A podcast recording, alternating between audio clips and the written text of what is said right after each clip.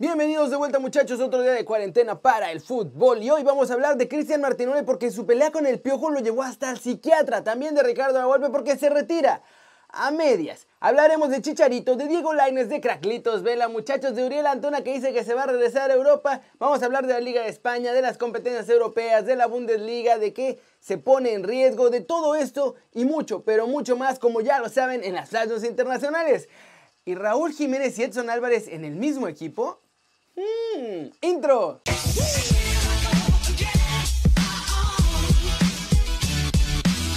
Arranquemos hablando de Cristian Martinoli porque en una entrevista por Instagram el famoso comentarista deportivo dijo que la pelea con el Piojo Herrera lo llevó hasta el psiquiatra muchachos, estas fueron sus palabras. Lo que pasó en Filadelfia me generó un poco de ansiedad. Yo se lo dije a la empresa, estoy aquí para generar rating, pero no para generar broncas y busqué atención médica.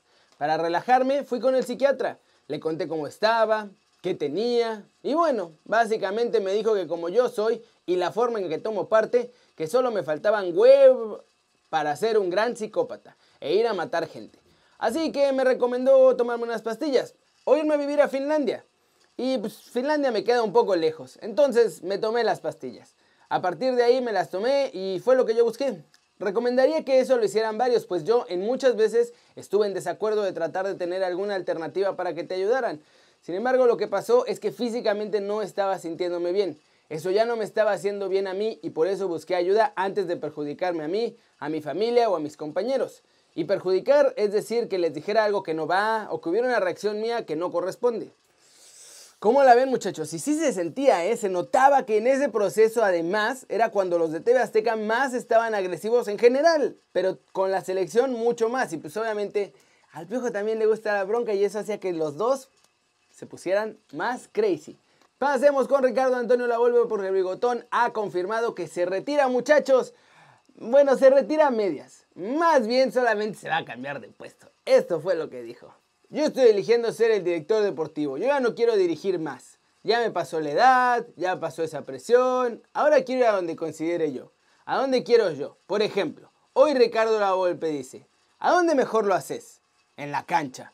Yo no me llevo bien con los periodistas, no me llevo bien con los profesionales de los medios. No, yo ya no quiero volver a entrenar. Después de lo que me pasó en Toluca, ya no quiero más. Así muchachos, ¿cómo la ven? La carrera de la golpe fue bastante larga, ¿eh? Por lo menos como entrenador. En México dirigió al Huastepec, al Ángeles de Puebla, al Atlante, al que hizo campeón, a Chivas, a Querétaro, a América, a mi Atlas, que fue donde mejor le fue. Después de Atlante, obviamente. Toluca, Rayados y Jaguares también. Fue el entrenador de México en el Mundial de Alemania 2006 con esas famosas corbatas de dragones muchachos y en esta competencia quedó eliminado en octavos de final a manos de Argentina con ese golazo de Maxi. Increíble. También dirigió a Costa Rica pero pues no duró mucho con ellos. Y fuera de México con clubes dirigió a Boca Juniors y a Vélez en Argentina y hasta el Pyramids de Egipto. Como ven, y solamente tuvo un título en la Liga Mexicana, muchachos, en la 92-93 con el Atlante. Así las cosas, vamos a ver ahora cómo la mueve como director deportivo y ver si sigue promoviendo sacar chavos de la cantera y si puede hacer estructuras exitosas ya desde arriba.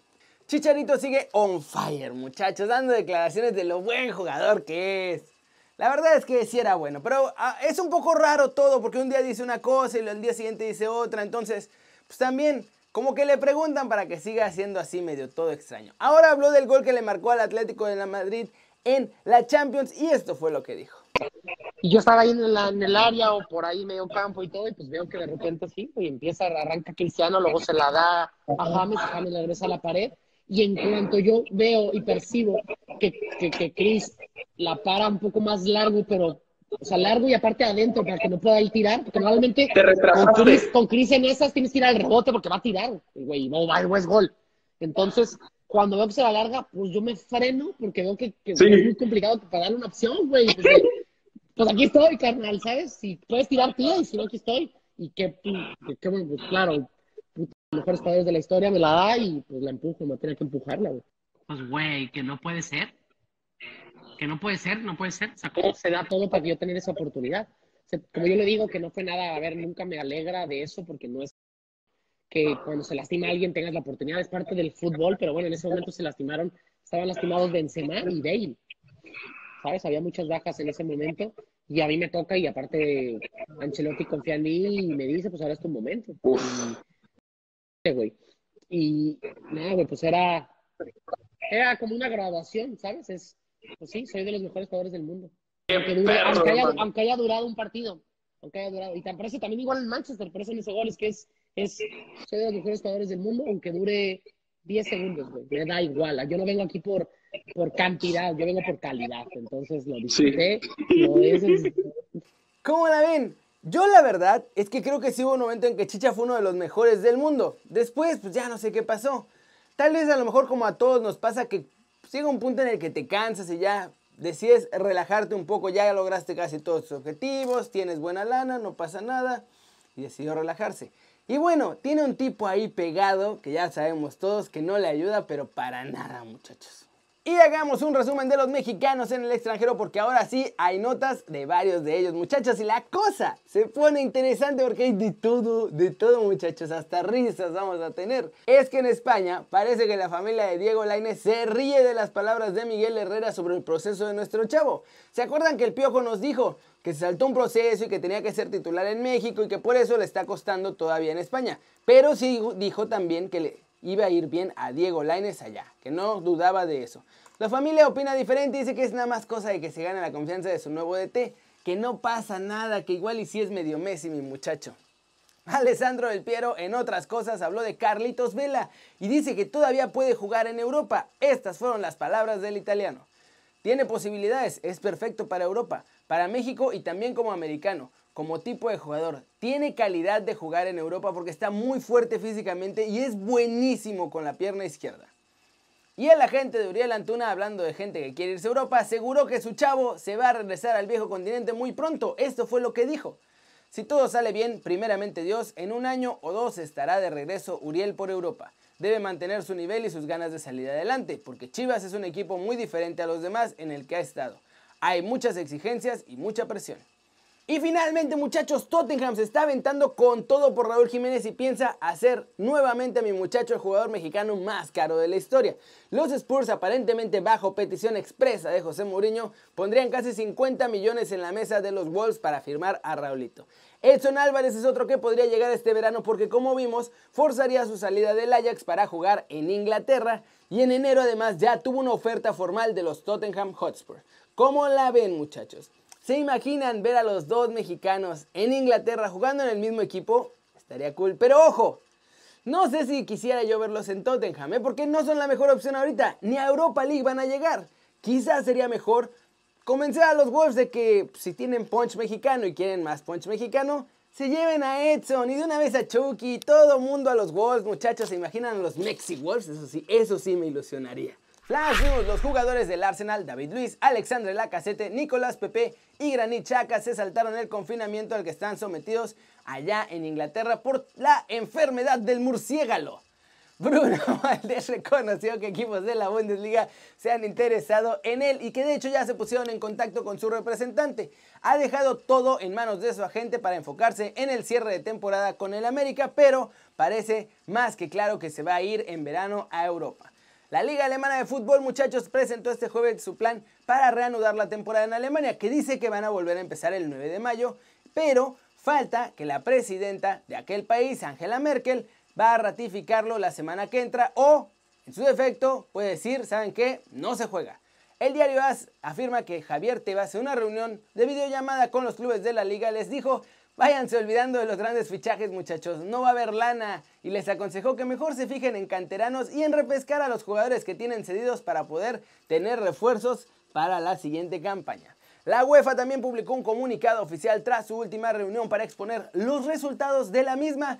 Y entonces los elegidos para jugar Champions Europa League son... Todavía no sabemos muchachos, decidieron que hasta mayo van a decidir cómo van a ser las clasificatorias a la Europa League y a la Champions de la próxima temporada.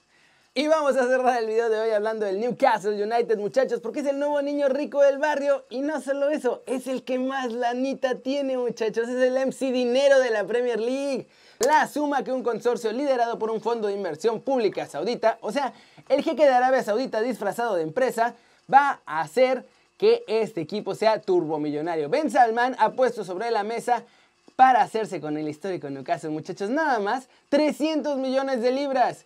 Y sí, yo sé que suena mucha lana, pero para los saudí es como sacarse el cambio que tienen en la bolsa derecha, pues su fortuna supera los 320 mil millones de euros. Con esto, la realidad de las urracas va a cambiar, muchachos, y ya no van a estar ahí batallando abajo, sino que se van a convertir en un equipo grande, ambicioso, potente. El jeque le va a meter billete, quiere meterle generosamente lana para crear un proyecto ganador. Y ya tiene en puerta varias opciones de fichajes. Los primeros serían Felipe Coutinho y Antoine Griezmann del Barcelona. Junto a ellos Garrett Bale del Real Madrid, Danny Rose también está en la mira. Y para el banquillo de la elección está entre dos nombres muy importantes muchachos, Maximiliano Allegri y Mauricio Pochettino. ¿Cómo la ven?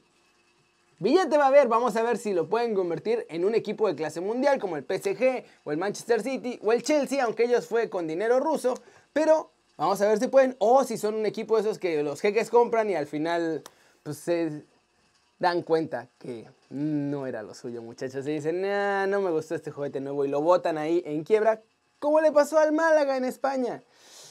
Vamos a ver qué pasa muchachos. Pero por ahora es todo por hoy. Muchas gracias por ver este video. Ya saben, denle like si les gustó. Métanle un zambombazo durísimo esa manita para arriba si así lo desean. Suscríbanse al canal si no lo han hecho. ¿Qué están esperando muchachos? Aquí estoy yo buscando noticias hasta debajo de las piedras para que a ustedes no les falte información cada día. Ya saben, yo soy Kerry Ruiz. Me encanta verlos sonriendo, sanos y bien informados muchachos. Aquí nos vemos mañana. Chao, chao.